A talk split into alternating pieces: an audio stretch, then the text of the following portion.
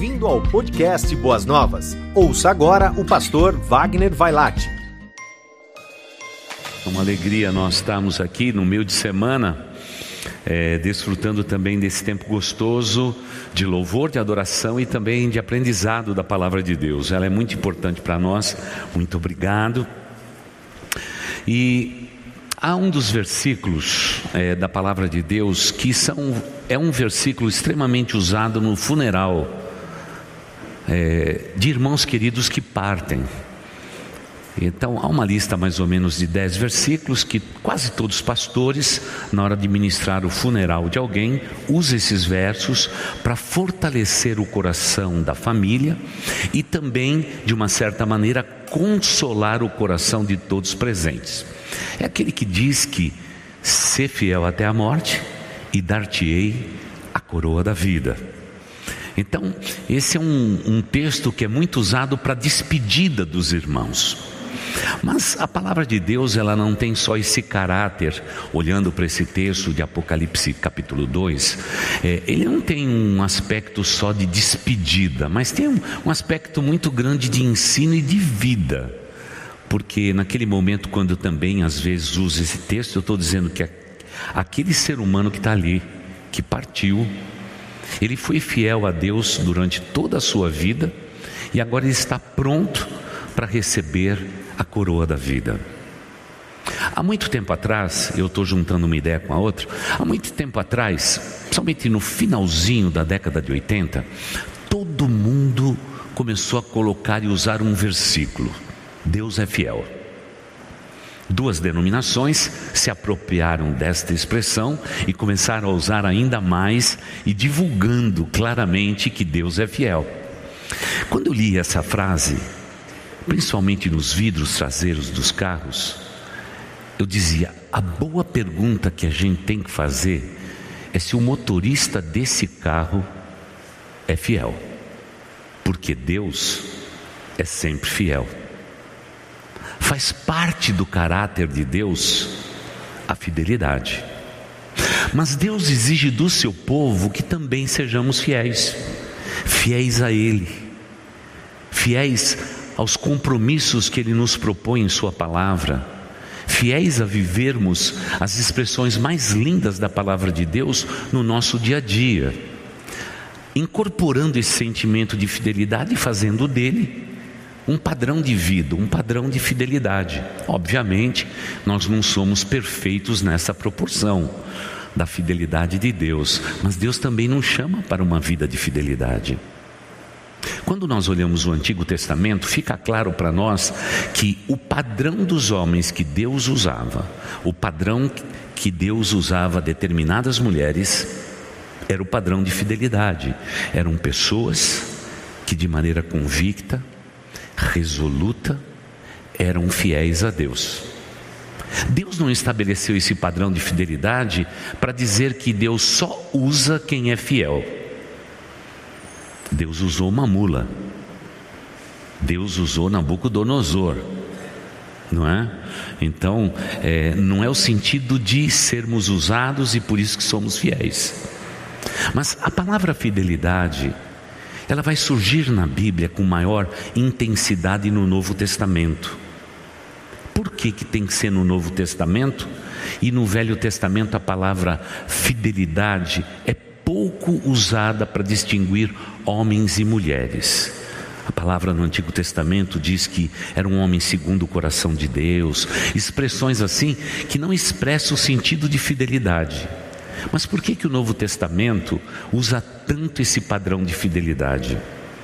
Porque o que vai acontecer no Novo Testamento é uma nova aliança. A aliança do Antigo Testamento é uma e a aliança do Novo Testamento é outra.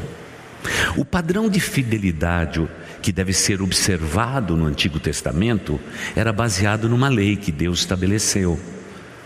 Cada ser humano deveria de maneira muito pronta obedecer os dez mandamentos, não somente eles, mas também os princípios, os ensinamentos que Deus dava, estão escritos principalmente no Pentateuco, nos cinco primeiros livros da Bíblia. Então, a pessoa obedecendo a lei, ele já era uma pessoa considerada fiel.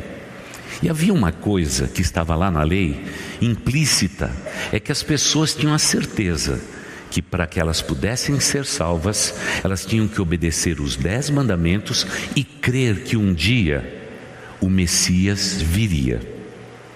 Então é como se fosse aquilo que eu chamo dos dois remos. De um lado, um remo dizia os dez mandamentos, e o outro lado, a esperança da vinda do Messias.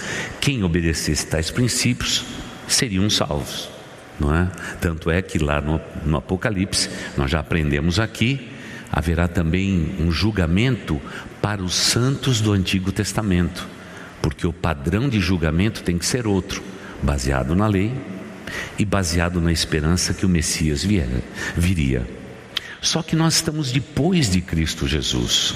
O princípio que move a cruz, o sacrifício de Cristo na cruz é a graça, não é mais a lei. Por isso que a palavra fidelidade, ela é mais constante no Novo Testamento. Porque a palavra fidelidade traz o equilíbrio, traz aquela linha que nós não devemos viver altos e baixos, mas temos uma vida um pouco mais retilínea, baseada na liberdade que a graça nos deu. Por essa razão, há uma pergunta que a gente precisa fazer agora para vocês, muito simples ser respondida. Você se considera um cristão, uma pessoa cristã, fiel a Deus? Esse é o princípio mais importante. Eu não estou falando você é fiel a uma igreja, fiel a um pastor, nada disso. Eu estou perguntando se você é fiel a Deus. Você pode perceber que na tua resposta, você, quando perguntado deste modo, você diz assim: é, Pastor, é, eu talvez não seja a pessoa mais fiel que esteja nesse auditório. Pastor, eu tenho dificuldade na questão fidelidade. Porque sempre foi mais fácil para o homem obedecer dez princípios, não faça isso, não faça isso, não faça isso, não faça isso, do que agora num novo pacto, onde ele tem toda a liberdade de ser humano como Deus criou, e ele tem que fazer dentro das suas opções uma opção única para Deus e ser fiel a esse Deus. É muito mais complicado. Porque veja só, os judeus deveriam guardar o sábado.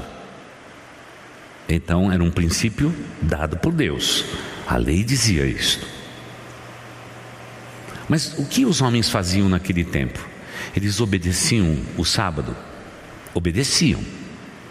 Mas se de repente uma ovelha fugisse do aprisco, um judeu não gosta de ter prejuízo. Então, ele adaptava. Então, segundo a tradição. Ele se vestia com várias roupas, várias túnicas, e num tiro de pedra, mais ou menos uns 55 metros, ele arrancava uma roupa. Andava outros 55 metros, deixava outra roupa. Ia lá. Aí pegava ovelhinha, e aí voltava e pegava todas as suas roupas, e ele dizia: Eu consegui não me deslocar tanto, não fazer nada no dia de sábado, não é? E cumprir a lei, porque os ensinos que eu tenho recebido dos homens é que eu posso andar esse tiro de pedra. Eu só multipliquei ele por cinco, mas está tudo certo. Ou seja, ele tentava se justificar de algo que era injustificável.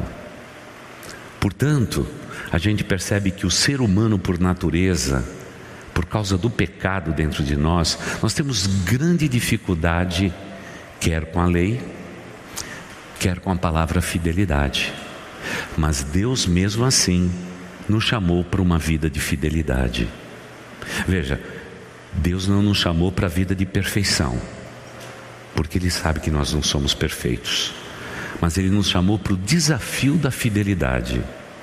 Por isso, se você quer colocar um adesivozinho lá no seu carro, Deus é fiel? Perfeito. Mas a pergunta que você deve fazer a você mesmo é se você é fiel. E muitas e muitas vezes, por causa da graça, nós pegamos aquilo que é liberdade e tornamos-lo em libertinagem. Nós nos revestimos com muitas roupas, achamos desculpas para um monte de coisa, vamos pelo caminho da vida deixando peças de roupa, simplesmente para poder justificar aqui atrás na nossa consciência, dizendo: Eu procuro ser fiel. Fidelidade a Deus é algo que a gente vive, é algo que tem que ser aprendido, tem que ser praticado na nossa vida. Ninguém entra lá na livraria da igreja e se torna fiel. Ninguém passa pelas águas do batismo e se torna fiel.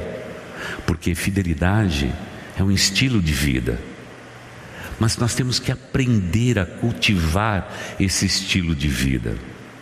Então, tem alguns hábitos que as igrejas praticavam no passado que nós não praticamos mais hoje por causa da vida agitada, da vida moderna, e isso tem comprometido é, essa vida de estabilidade, esta vida de fidelidade a Deus, essa vida dedicada a Deus. Então, só um contraste. Veja só, quando essa igreja foi fundada, as pessoas às vezes andavam na chuva quilômetros para estar num culto de quarta-feira como este. Só para dar um exemplo bem vívido, né? Claro que quem tem que ouvir isso é quem não está aqui. Vocês estão aqui, vocês estão servindo de ilustração para mim. Você não acha que mesmo num tempo de férias essa igreja deveria estar tá lotada? Porque se a igreja marcou um encontro, esse é um culto público, todos deveriam estar aqui. Mas por que não estão? Eles não estão porque eles entendem assim: se eu der um pouco para Deus, e declarar com os meus lábios que eu amo a Deus sobre todas as coisas, isso é suficiente para Deus. Mas só que a gente não exercita no dia a dia ser semelhante a Jesus Cristo e, portanto, ser fiel a tudo que Deus ensina e pratica na vida. Essa constância é ligada à nossa presença, à nossa assiduidade.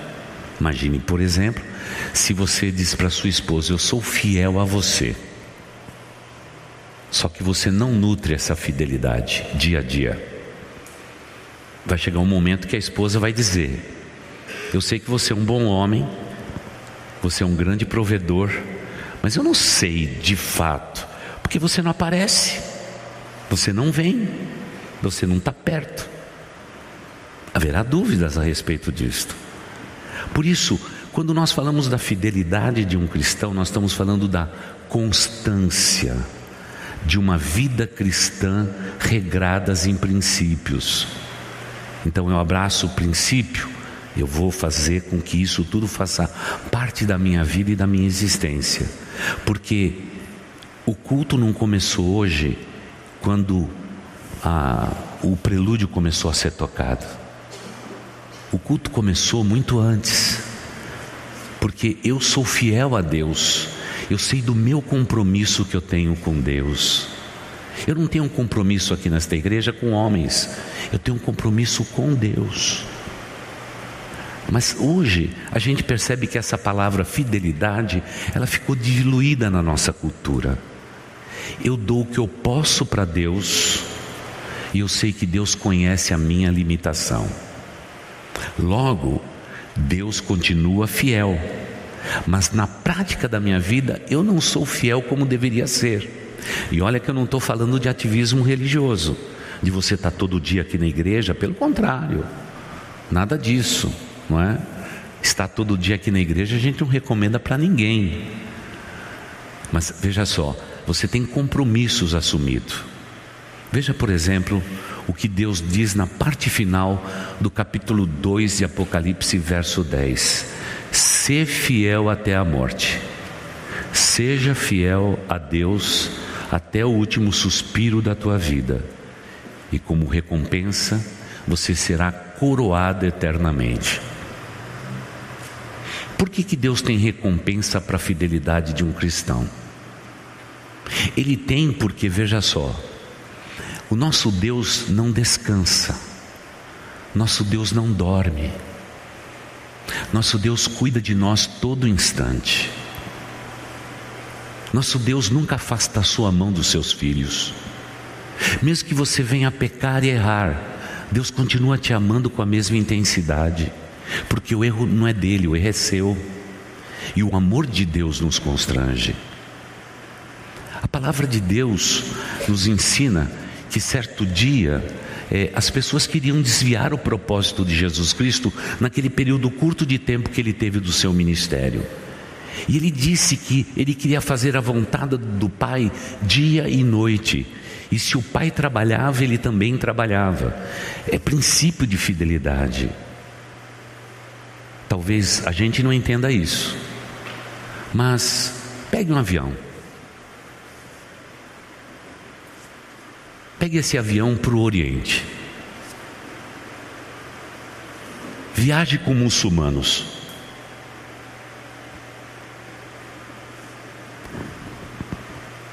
Eles ficam de olho no relógio e com uma bússola na mão. Não importa onde o avião esteja.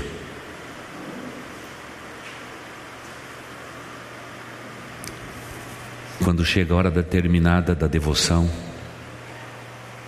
ele sabe onde Meca está. Ele apanha o seu tapetinho, coloca no chão e faz as suas orações. Se inclina para o seu Deus. Quando a gente vê um ato desse, muitos podem chamar de fanatismo, mas é uma maneira muito simples daquele homem dizer naquele avião: Eu tenho um Deus e sou fiel a Ele. Viaje com um budista. Quando chegar na hora determinada, ele vai pegar um pequeno sininho. Não importa que esteja na altura, dentro do navio ou numa caverna trabalhando. Ele vai tocar o sino. E muitas vezes é tão pequenininho que é imperceptível. Mas ele ouve. E com essa atitude ele está dizendo: Eu tenho um Deus. Esboçando o que? Fidelidade. Se você encontrar com um judeu praticante, você vai perceber claramente que no bolso dele existe como um cordão, como se fosse um rosário. E ele Pode estar na rua, pode estar falando com um, com outro, não importa o momento, quando alguém cita o nome de Deus ou do seu Deus, ele pega um gominho daquele daquele barbantinho que está no seu bolso. Como quem diz, eu tenho meu Deus. Esboçando o que? A fidelidade com que ele serve a esse Deus. Se ele encontrar um outro judeu, eles se cumprimentam com a paz, e na hora da despedida, ele vai dizer: Até o próximo ano em Jerusalém. É o que ele vai dizer. Para dizer para aquele par dele que eu sou fiel a Deus. Mas parece que na nossa cultura cristã no Ocidente, isso ficou diluído a gente não vê aspecto de fidelidade. Quantas vezes você vai lá naquela comida por quilo? E ninguém sabe que você é um cristão. Porque nem agradecer pelo alimento você faz naquela comida por quilo. Como se fosse um marco do teu estilo de vida que se mistura com a fidelidade e a devoção que você tem ao seu Deus muitas vezes com um lanche na mão. Ah, tudo é feste. A fé também é feste. E nós não esboçamos no dia a dia essa fidelidade. Culto doméstico não existe mais. O culto doméstico foi, foi mudado por um prato, por um lanche na frente da televisão, no quarto dos nossos filhos um momento ao redor da mesa que o pastor tanto fala, o momento de mostrar a fidelidade, um homem como sacerdote do lar, dizer: Nós vamos agora orar ao nosso Deus. É mais do que um sino tocando, do que uma bússola apontada para Meca, é expressão viva da honra e da fidelidade que um lar devota ao seu Deus. Isso permeia a mente das crianças. Isso transforma a maneira das crianças entender a vida, porque Deus é importante, Deus é importante. Porque na linha do tempo nós estamos fincando estacas pequenininhas que tem que ser produzido de um coração fiel, um coração fiel e voltado a Deus. Como seria bom, como sempre digo, uma mulher de Deus que tem a oportunidade de ficar em casa, cuidar do seu lar, e a tarefa é tão árdua. Cuidar do lar não é fácil, é muito mais complexo do que a gente possa imaginar. A família sai e ela pega o seu avental, ela se ajoelha ali naquele lugar e diz: Pai, abençoa os meus filhos, abençoe o meu marido dê proteção nesse mundo violento, abençoa suas vidas, cuide dos meus filhos na escola. São expressões de fidelidade, de constância na vida cristã, de ligadura com Deus, intimidade com Deus, conhecimento como Deus atua, que é uma marca genuína de um cristão. Se você tem um estilo de vida assim, então pode ter certeza que no dia da sua morte vai ser dito isto. Este, esta, foi fiel durante toda a sua vida e agora sucumbiu, a morte o alcançou. Ele chegou no lar, ela chegou no lar, e um dia Deus haverá de coroar esta vida com a constância da eternidade, porque esse é o propósito de Deus. A, a fidelidade não vai começar quando recebermos a coroa da eternidade. A fidelidade tem que começar no dia da nossa conversão. Por isso, quando as pessoas se convertem, já recebem uma Bíblia, dizendo: Ei, você tem que construir um ser espiritual, porque tudo que diz respeito à fidelidade, diz respeito ao relacionamento que um homem e uma mulher têm com seu Deus. E como eu gosto de pensar, tem muita gente na igreja que o pai está com saudades, porque você já foi muito melhor do que você é hoje. Você orava mais lá atrás. Você era muito mais fiel a Deus lá atrás. Você buscava muito mais a Deus lá do que você faz hoje. Porque parece que você foi se acostumando ao estilo de vida de todo mundo que está ao seu redor. Mas tem coisas na vida que são inegociáveis. E a fidelidade de um homem, de uma mulher, baseado no seu relacionamento paulatino, constante com o seu Deus, é na verdade um estilo de vida, não é um dever nosso, é o próprio estilo de vida da gente. Talvez seja por isso que as pessoas dizem, quando não tem Cristo Jesus, por que eu nasci? Por que eu estou aqui? Porque Deus me criou. Quando temos o significado e a razão do viver, tudo isso muda. Nós sabemos por que nascemos, nós sabemos por que nós estamos vivos. Nós existimos para glorificar esse Deus, mas eu só glorifico esse Deus não só no momento de louvor, quando a equipe de louvor nos lidera aqui. A minha vida já é esse estilo de vida.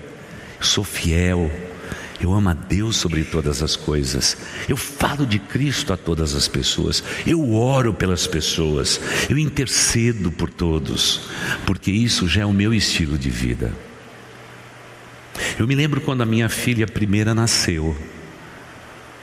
E um dos grandes momentos que nós tivemos foi quando ela começou a tentar a se alimentar sozinha. Eu nunca me esqueço daquela cena na casa que a gente morava, na zona norte de São Paulo. Aquele cadeirão, aquela menina loirinha com olho azul, bonitinha, sentada ali, e a mãe já tinha treinado bastante ela se alimentar, e agora então veio aquele momento. A colherinha ali, aquele pratinho de comida de plástico, para que não houvesse acidente. O chão já estava cercadinho, porque quando uma criança começa a comer, derruba muita comida, tá tudo preparado. Mas aí veio um momento maior. A mamãe pegou o pratinho, segurou na mão e disse: Vamos fazer Papai do Céu. Eu fico imaginando que tarefa, hein? Fazer Papai do Céu é um negócio complicado, né? Mas eu entendo a linguagem singular. E na hora que a mamãe disse isso, ela já estava com os olhinhos assim. Porque parece que para fazer Papai do Céu a gente fecha os olhos. Claro que podia ser de olho aberto. Mas ela já estava em prontidão. Passa um bocado de tempo, ela faz a mesma coisa para os seus filhos. O que, que uma mãe está tentando ensinar? Fidelidade, estilo de vida, relacionamento com o pai. Porque o que, que foi roubado de todos nós quando Adão e Eva pecaram? Foi o relacionamento. Toda tarde, ao entardecer, na viração do dia, por volta das três da tarde, Deus aparecia lá pessoalmente. Quem sabe sentava na mesma pedra e dizia: Adão, como foi o seu dia? Eva, como foi o seu dia? E no momento que eles pecaram, isso foi quebrado. O pecado fez separação entre Deus e os homens. Através da lei, dos profetas, dos pais, da nação de Israel, Deus tentou se reconciliar com o homem, para que o homem pudesse ter um relacionamento espontâneo, instantâneo, pessoal com Deus.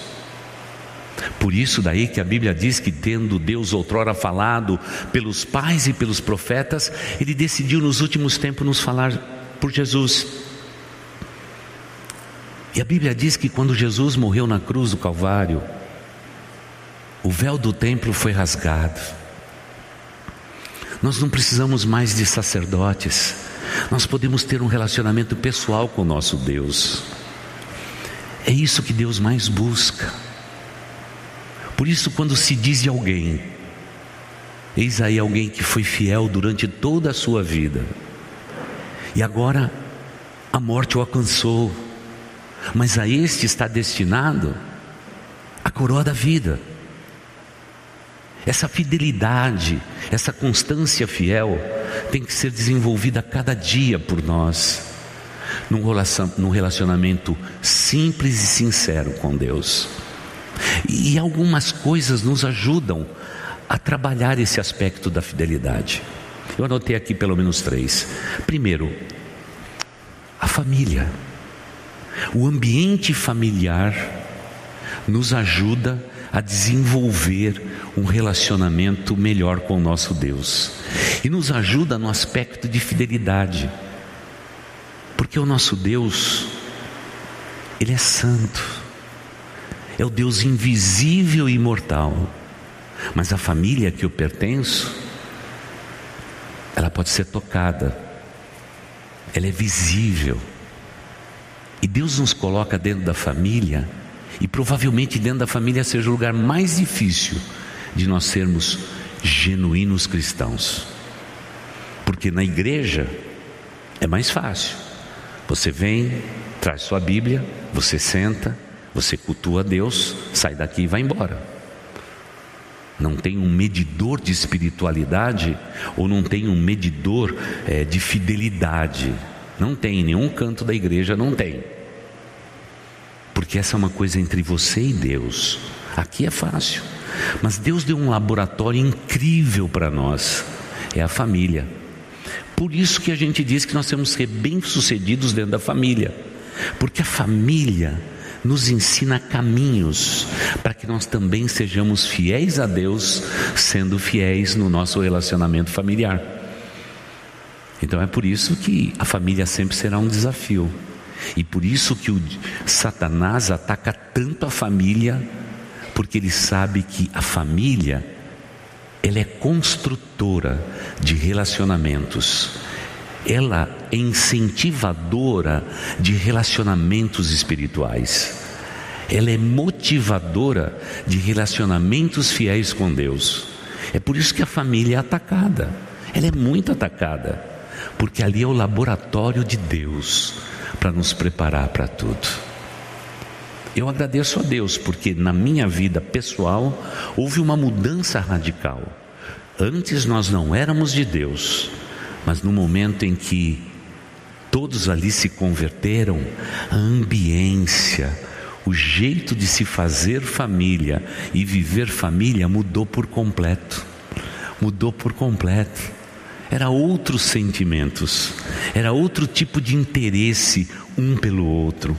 E sempre Deus sendo exaltado, sempre Deus sendo exaltado, porque a família é uma das ferramentas incríveis que Deus nos concede para que a gente desenvolva amor, paciência, persistência, tenacidade, para esboçar um relacionamento maravilhoso com o nosso Deus. A família é um grande laboratório, um laboratório muito gostoso, e a gente não pode perder esses momentos maravilhosos na família. Porque quando a família se desfaz, a gente percebe a decepção dos casais, o sentimento de culpa que os filhos trazem no coração porque os seus pais se separaram. É incrível, por mais que a gente diga para essas crianças: ei, isso foi uma questão do papai e da mamãe, não tem nada a ver com vocês, mas parece que eles trazem um sentimento, um certo sentimento de culpa, porque Deus sabe que Todas as vezes que ele teve que começar algo grande na face da terra, ele fez isso através da família. Por isso a gente tem que cuidar muito bem da nossa família, porque ela é uma fonte de trabalhar muito o relacionamento com Deus. Dias atrás, uma criança disse, uns três meses atrás, disse assim: é, Pastor, será que você podia me ajudar? Eu falei assim: ah, se eu puder. Ele disse assim: Pastor, depois que a gente se converteu e veio para a igreja, minha mãe está pegando muito no meu pé.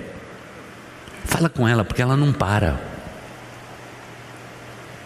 E quando a mãe viu de longe aquele diálogo franco, a mãe esperta já começou a se aproximar, não é? Estendeu a mão e já me cumprimentou.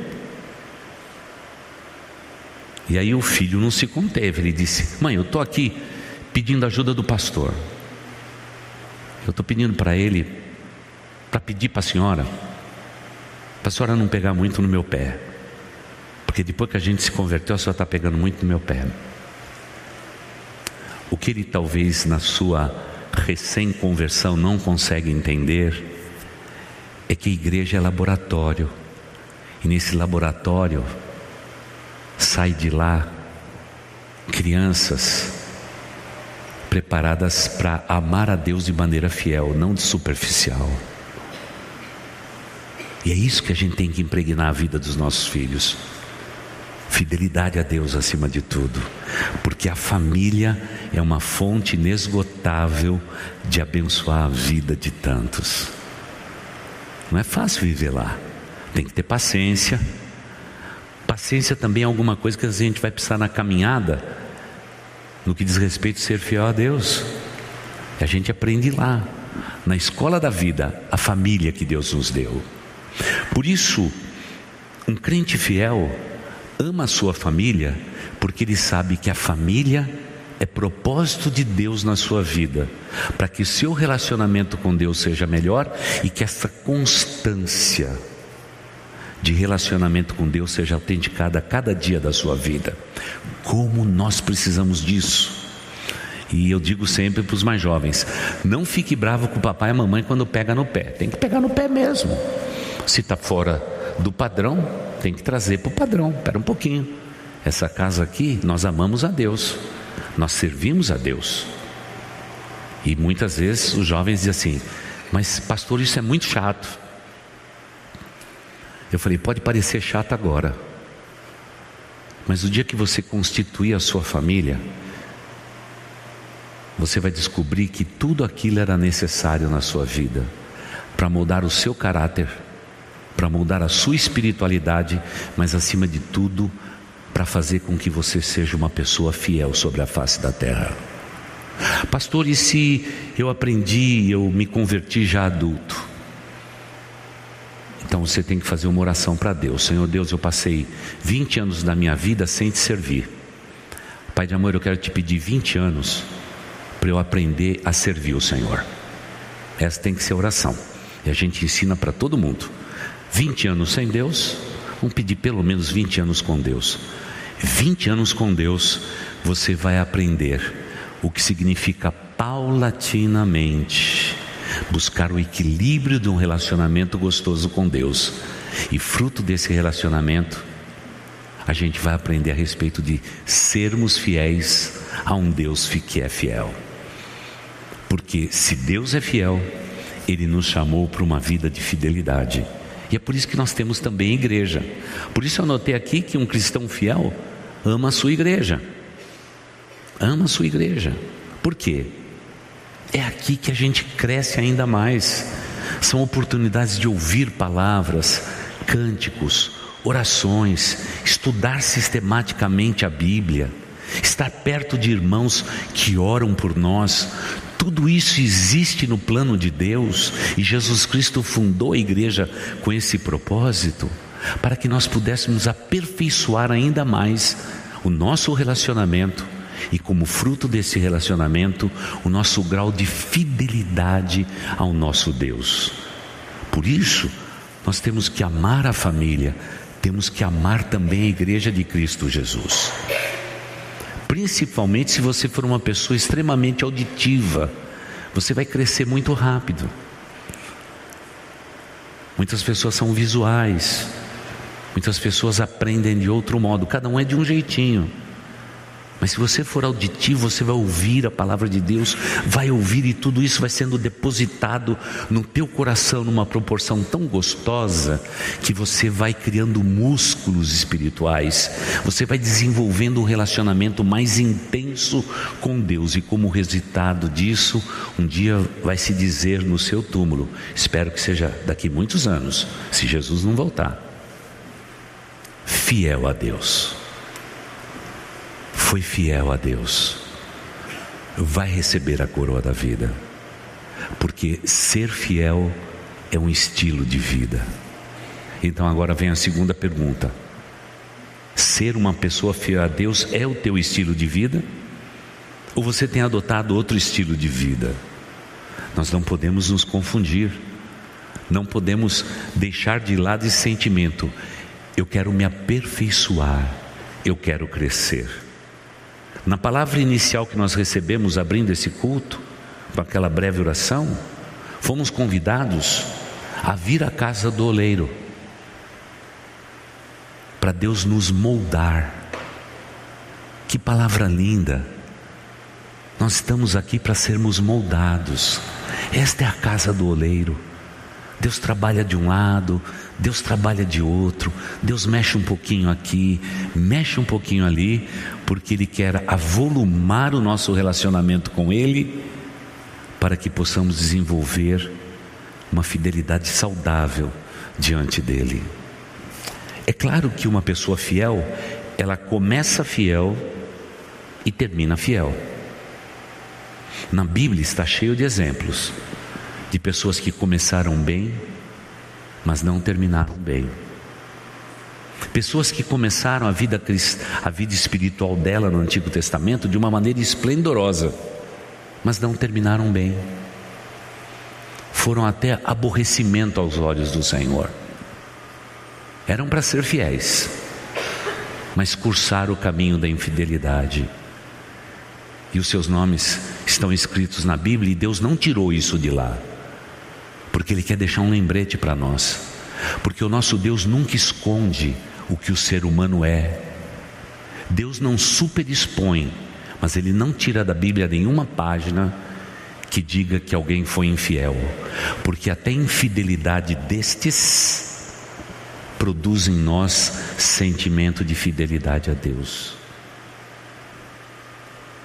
Ah, eu não quero ser como Jonas, cantam as crianças da nossa igreja. Há quem o peixe engoliu. Não, eu não quero ser como Jonas. Jonas recebeu uma nobre tarefa, se recusou. Tudo o que acontece com Jonas é um exemplo para quem foi achado fiel, mas no momento em que recebeu a tarefa, ele detestou a tarefa. Eu acho até que Jonas tinha razão, viu? Porque os ninivitas não eram fáceis. Eram um opositor ferrenho de Israel. Os ninivitas é aquela figura terrível. O povo de Israel plantava o trigo. Eles apanhavam lobos. Amarravam tochas no rabo do lobo e soltava no meio do trigal se consumia tudo. Eles iam buscar pestes para contaminar as ovelhas de Israel. Não era fácil. Agora, qual foi o problema de Jonas?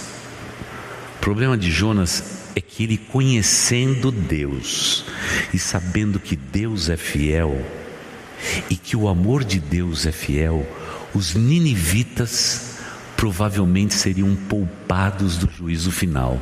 Sabe o que Jonas queria? Condenar todos. Vão para o inferno, com todo respeito. Mas o padrão de Deus e o Deus fiel disse: não, Jonas, eu sei que você tem um carisma, você tem uma maneira de ver a vida que eu estou precisando para que eu não venha destruir os, a cidade de Nínive. Era povo de guerra. Eu preciso de você. E Jonas disse: Deus mandou, mas eu não vou ser fiel. Olha o prejuízo. Quando Jonas foi chamado, ele estava como na cidade de São Paulo, mais ou menos uns 700 metros acima da linha do mar. Ponto zero. Ele desceu até o porto. Ó, oh, ele estava lá no alto, desceu até o porto, entrou num barco, naquela pequena escopeta que havia naquele tempo de defesa que era como eles andavam, ele desceu provavelmente três metros abaixo do nível do mar. Como o coração dele não mudou, e ele estava fugindo de Deus, sendo infiel ao que Deus tinha determinado, e lá era o tempo da lei, não era graça, não, hein? Ele foi jogado no mar.